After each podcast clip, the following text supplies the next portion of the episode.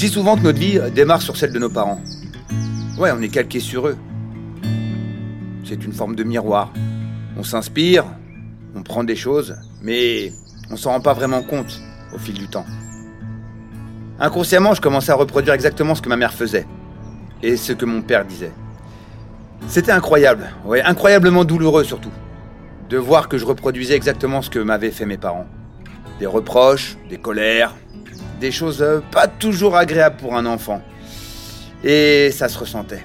Vraiment, dans mes attitudes sur le fond et sur la forme, je voyais bien que je me trompais. Alors pour moi, cet héritage a été terrible. Je me suis abandonné dans des phases atroces. Ouais, des colères, des mots durs. Et puis, je me suis inventé des vies extraordinaires. Je me suis caché très jeune derrière une certaine mythomanie. Ah ouais, j'en ai fait des mensonges. J'en ai créé des histoires.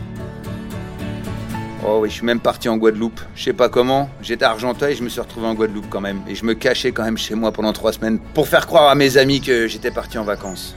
Alors je vais te dire que l'auto-bronzant, ça y allait quand même. J'avais qu'un seul objectif. Ne pas ressembler à ma mère et encore moins à mon père. Je sais, c'est dur.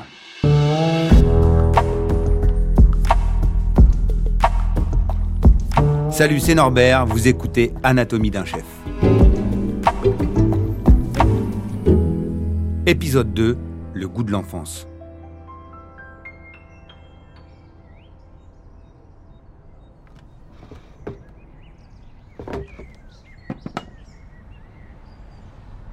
Cette histoire de vocation, bah, chez un chef, c'est un cliché pour moi. J'entends souvent dire oui, c'est ma grand-mère, c'est ma mère qui m'a donné envie de cuisiner. Peut-être.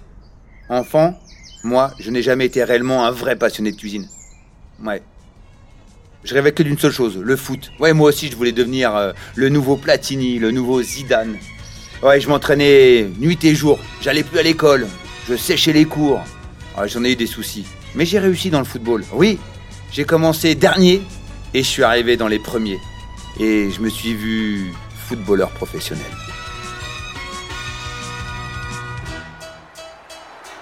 J'entrais sur la pelouse du Parc des Princes et j'entendais ces deux tribunes, Boulogne et Auteuil, scander mon nom. Norbert Tarrer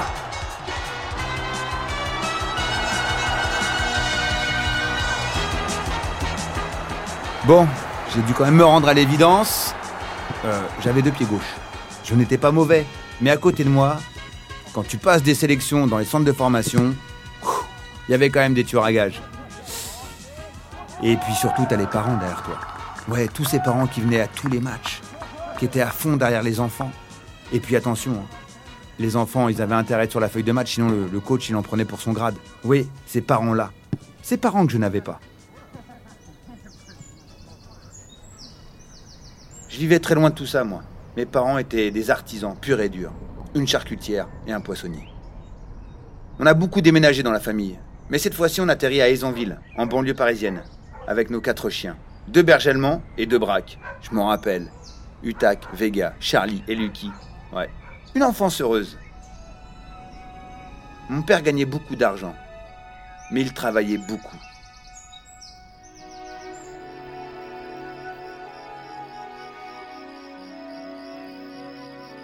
Je m'en souviens encore. Il se levait à minuit pour rejoindre le plus grand marché de produits frais au monde, Ringis.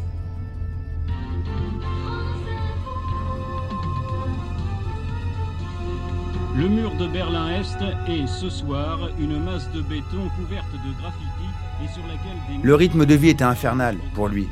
Je ne le voyais que le lundi. Ouais, le lundi, il n'y a pas de marché. Alors moi, le lundi, j'avais que deux heures pour le voir. Ma plus belle récompense, c'était lorsqu'il venait me chercher à l'école, à 16h30. Et là, je savais que j'allais pouvoir passer deux heures, deux précieuses heures à ses côtés. Parce qu'après, il fallait qu'il aille faire les comptes, et ensuite il allait dormir.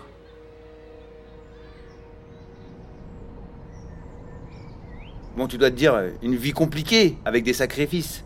Mais à l'époque, pour la génération de mes parents, c'était ça la vie. C'était ça la vie. Et, finalement, pour moi, le rapport à la nourriture, il commence par là. L'argent. Voilà comment je suis rentré dans une cuisine finalement. Par ce lien étroit entre le commerce et l'artisanat.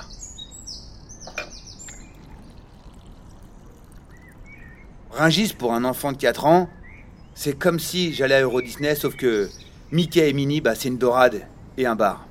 C'est magique, quoi. Il y en a plein les yeux. Ah, je m'en rappelle comme si c'était hier. J'ai commencé très tôt à accompagner mon père dans son quotidien. Ouais, quand je dis très tôt, attention, j'allais dormir dans la cabine de son LT35 Volkswagen. Je prenais ma petite couette et mon doudou. Et je dormais dans le camion pour être sûr de pouvoir partir avec mon père à Rungis. Pour moi, c'était incroyable. Je partageais un moment unique avec mon père, l'idole de ma vie. Et j'ai découvert Ringis. Tu retrouvais tout ce petit monde sur le marché municipal de la ville. Tout le monde déchargeait la marchandise des camions. Les chariots métalliques se remplissaient. Ça sentait un mélange de poissons, de viande, de légumes, de tabac. Toutes ces effluves, tous ces étals commençaient à prendre forme. J'étais encore qu'un enfant, mais j'observais tous ces visages marqués par la fatigue. À l'époque, on n'avait pas les étalages réfrigérés. Donc on glaçait les bancs. Oui, on faisait des structures de glace, des vrais sculpteurs. On avait toute une architecture de produits à faire, avec des crustacés, des trucs un peu élaborés, quoi. C'était la norme. T'as de bons produits, alors tu te dois de les mettre en avant. Et on n'avait que ça, de la glace et des bons produits. Et on devait vendre. On devait être les plus beaux. Le plus bel étalage du marché Dis-toi que les coquilles Saint-Jacques, on les faisait chez nous, dans notre cuisine. Ouais, on les a installées après sur notre stand. La coquille Saint-Jacques, on la préparait avec de la béchamel, un peu de vin blanc, des échalotes, avec le petit fleuron en pâte feuilletée. Et ouais, tu verras plus ça aujourd'hui. Le marché, c'est un joyeux bordel organisé. Il y a des postes très précis à respecter, comme dans une brigade. Moi, mon père, il était à l'îlot central. Ouais, la place du patron, du boss. 1m90, fièrement dressé, le tatouage sur la main gauche. À côté, t'avais Fifi, le mec à la découpe. Et t'avais Robert, un autre, au filetage, préparer les filets. Et le poste, le plus petit, c'était le mien. Ouais, coquillage et crustacés, crevettes, moules, palourdes, frère. Et j'étais là, sur une caisse en plastique, j'avais ma balance et je vendais. Et j'aboyais, comme on dit. Qu'est-ce que j'étais fier. Et surtout, j'attendais la fin du service. Parce que j'avais qu'une hâte. Retirer les écailles de poisson qui étaient restées collées sur la peau de mon père. Je venais de faire mes premiers pas dans le monde de la cuisine.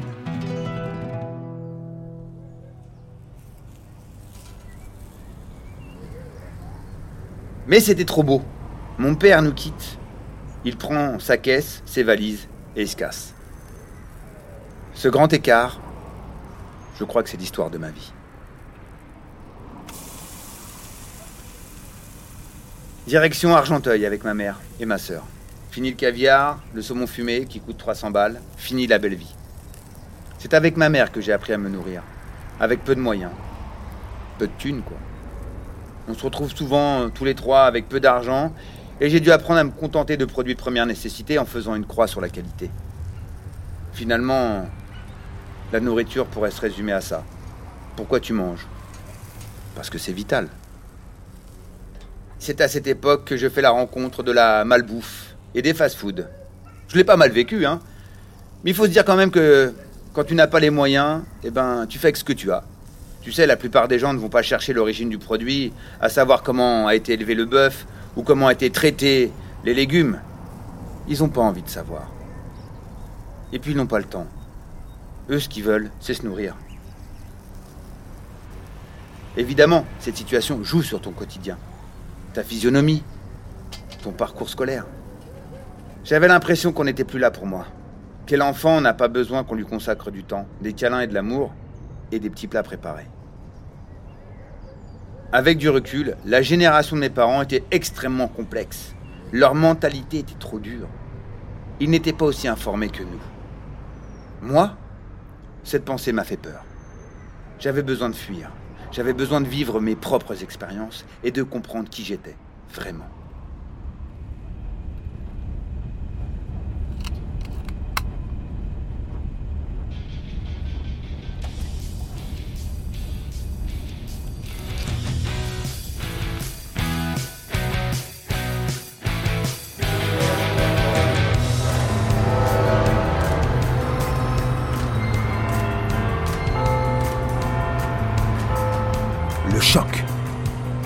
Un gamin de 18 ans qui débarque dans la capitale anglaise, Londres.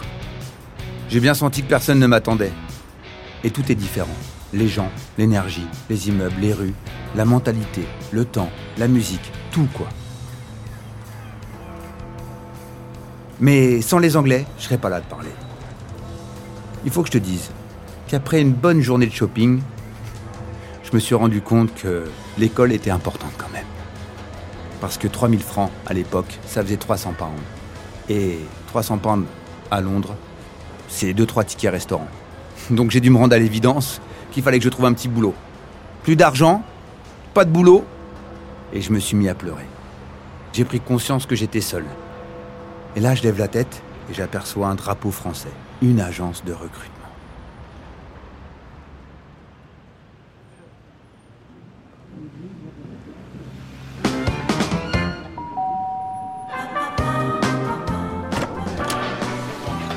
Me voilà qui débarque sans aucune expérience dans la cuisine du plus grand chef londonien, Nico Ladenis. Un grec qui a débarqué à Londres et qui a conquis la ville avec sa cuisine. Les étoiles? Il ne savait même plus où les mettre. Bref, une légende de la gastronomie londonienne. Alors quand il m'a vu débarquer avec mon anglais très limité, ah, il a ri. C'est bien foutu de moi. Chez Nico, j'ai démarré à la plonge. Oui, oui, oui, à la plonge. La vaisselle, quoi. Faut savoir qu'à l'époque, un plongeur à Londres gagnait 8500 francs. Et puis moi, j'ai la. J'ai envie de gagner mes sous. J'ai envie de regagner ma dignité. Londres me donne une énergie invraisemblable. Tout le monde connaît la réputation du chef et du restaurant chez Nico. Alors je me devais d'être le meilleur. Je gravis les échelons. Plongeur, puis aide cuisinier, commis, premier commis,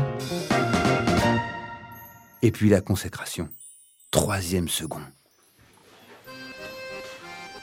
J'avais plus appris que dans n'importe quelle école de cuisine française, mais je commençais à ressentir un besoin, un manque et surtout l'envie d'aller me frotter à la cuisine française.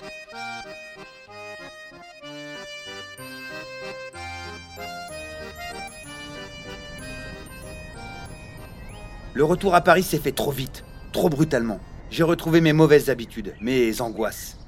En France, ce n'est pas la même chose. Ce n'est pas la même mentalité. Tout est plus long, tout est plus facétieux. Quand tu veux ouvrir ta propre affaire, ton propre restaurant. Comme si chaque petite chose que tu voudrais faire et construire était compliquée et bloquée par un nombre incalculable d'étapes administratives. Mais je n'étais pas encore prêt à ouvrir mon propre établissement. Je devais retrouver les codes et l'art de la table à la française.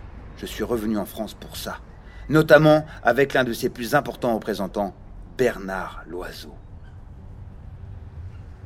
Lors d'un week-end gastronomique qui m'a été offert, je pars pour la Côte d'Or, en Bourgogne. Mais mon instinct me pousse à prendre deux CV dans ma valise. Et lors de mon arrivée, je découvre un établissement trois étoiles Michelin, relais château. Le luxe, mais à la bourguignonne. Le luxe dans la simplicité et dans son jus.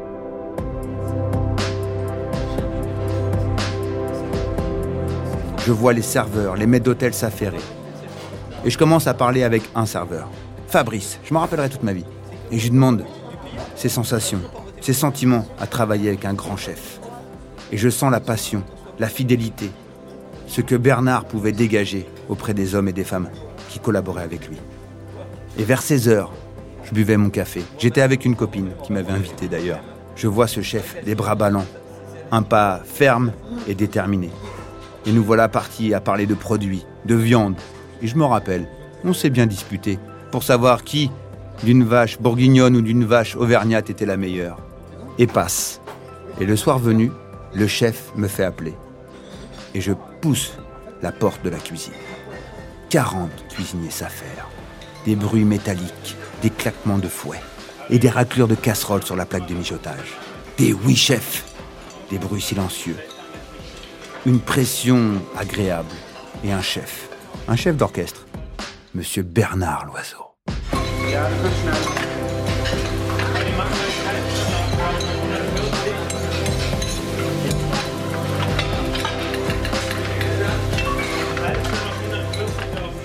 Derrière son passe, me demande ce que je voudrais faire dans ma vie. Et je lui réponds, je veux travailler avec les meilleurs.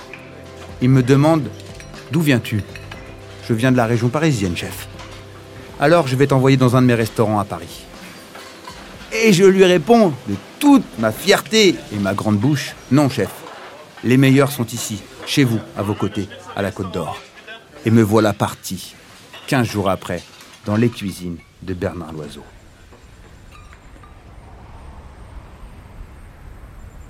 Si j'ai survécu chez lui, c'est grâce à mon audace, à mon culot et mon aplomb. Et comme je te l'ai dit, je n'ai fait aucune école de cuisine. Moi, je regarde, j'observe et je reproduis. C'est peut-être ça mon secret en cuisine. Dis-toi que je ne pourrais jamais refaire la même recette, le même plat. Dans mon cerveau, ça fonctionne pas comme ça. Hmm? Norbert, qu'est-ce que tu m'as fait toujours rire? Je me rappelle quand je suis arrivé à, Saulieu, chez Bernard Loiseau en 2002. Euh, tu étais euh, commis chez lui. Moi, je suis arrivé comme stagiaire. Et euh, c'est là qu'on s'est connus. C'est là que depuis, eh ben, on a entamé cette belle amitié qu'on a. tu me fais rire tout le temps. Même quand on était dans les jus total, tu arrivais à, à, sortir un rire. Je me rappelle ponctuellement ces, euh, ces jours où tu n'avais pas arrivé à faire la chapelure pour euh, les chromeski euh, d'escargot euh, et que tu es parti en courant au supermarché acheter un sac de chapelure pourri que tu as mixé en cachette avec les persils. C'était trop drôle, mais tu, tu trouvais toujours la, la façon de t'en sortir. Bravo mon ami, je suis fier de toi et à très bientôt. Avec Mauro Colagreco. Ouais, Mauro Colagreco, on a commencé ensemble à l'école d'oiseau. On s'est retrouvés très vite sur le fait qu'on venait chacun d'ailleurs. Lui est argentin, débarqué en France de sa pampa natale, et moi je revenais de Londres. On était deux étrangers finalement, avec une passion commune, le football. Mauro était surpris par mon côté animal, mon rapport à la cuisine et ma curiosité débordante. C'est peut-être ça qui a changé à mon retour. J'ai appris la technique, le savoir. J'ai commencé à maîtriser la cuisine, les équipes, l'organisation, les codes. J'ai commencé à poser mon regard sur des cuisines d'ailleurs, qui racontaient une autre histoire, mais qui partageaient un intérêt commun pour le travail du bon goût et des bons produits. Inconsciemment, j'étais confronté pour la première fois à mon héritage et à toutes ces années passées aux côtés de mes parents. J'avais ce sentiment d'abandon qui traversait mon cœur depuis mon départ à Londres. Mais les années ont passé, et j'étais enfin prêt à redécouvrir le goût de la terre, celle de mon enfance.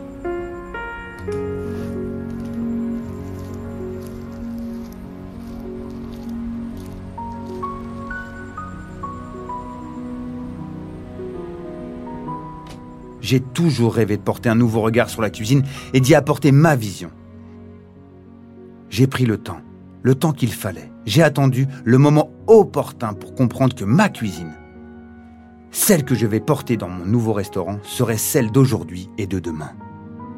Celle qui remet au centre de notre assiette le produit et le producteur.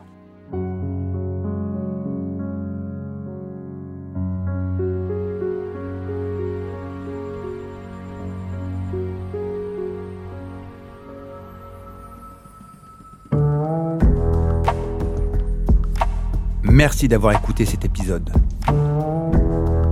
À suivre, épisode 3, Le goût de la terre. Ce podcast vous a été raconté par le chef Norbert Tarrer. Il est écrit et réalisé par Alex Bellas. Une production Bababam.